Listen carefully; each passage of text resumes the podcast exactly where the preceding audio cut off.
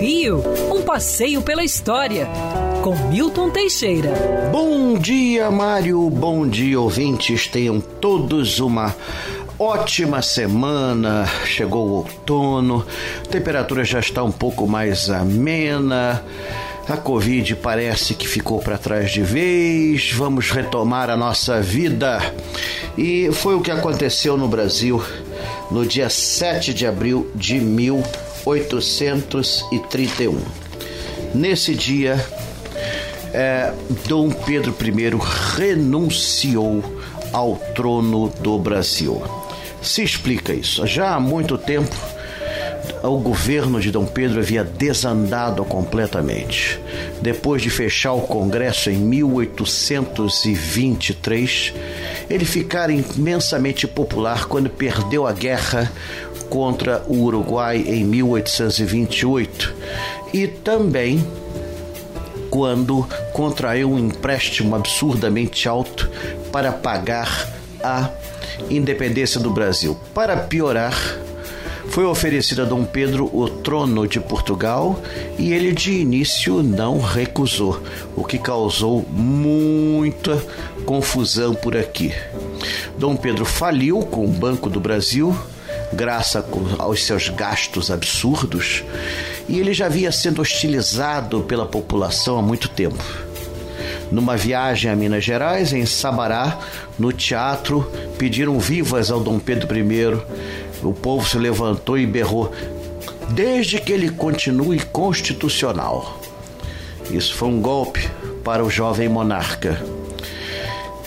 7 de abril ele acorda e descobre que não tem mais guardas no palácio. Todos os guardas passaram para o lado revolucionário. Ele então renuncia ao trono, chama a imperatriz, que era Maria Amélia Napoleão de Leutenberg, comunica a decisão e vai ter que deixar o filho como regente do trono. O filho com cinco anos, cinco anos e meio.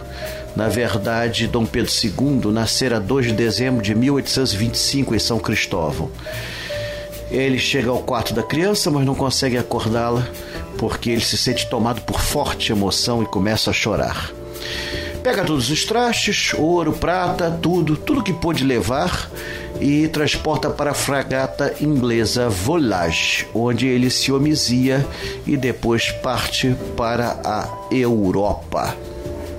O povo então cai em festa e nesse dia 7 de abril, um jovem compositor, Francisco Manuel da Silva, vai a uma taverna no centro, pede vinho e começa a compor o hino do 7 de abril, que ele ainda faz meio bêbado. Esse hino é o nosso hino nacional brasileiro, porque até então só cantávamos o hino da independência, que aliás é muito bonito. Já podeis da pátria filhos. Mas voltando aqui à nossa história, ele faz a melodia do hino. A letra era uma coisa estranha, dos grilhões, o Brasil nó desata, do Amazonas até o Prata, mas durante algum tempo pegou. Esse hino começou a ser tocado com mais regularidade já no Segundo Império, em 1850, e depois até o final da Guerra do Paraguai. O hino nacional brasileiro foi abominado em 1890 por ordem do Marechal Deodoro da Fonseca e por dois anos cantamos a Marselhesa. Depois de dois anos sem ninguém conseguir cantar nada, é, Deodoro resolve voltar ao hino antigo, porém sem letra, e ficou assim até 1909, causando muita confusão, até que o poeta Osório Duque Estrada faz uma letra decente, que é oficializada em setembro de 1922. Esse é o nosso hino nacional que cantamos comumente. Mas você acha que acabou? Não. Na época de Getúlio Vargas queriam mudar a letra toda e queriam botar uma estrofe inicial.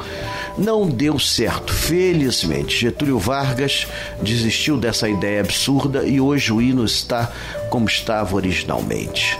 Muito bonito, difícil de ser cantado, verdade seja dito, mas muito eloquente e que simboliza bem a nossa pátria e o povo que nela habita. Quer ouvir essa coluna novamente? É só procurar nas plataformas de streaming de áudio. Conheça mais dos podcasts da Band News FM Rio.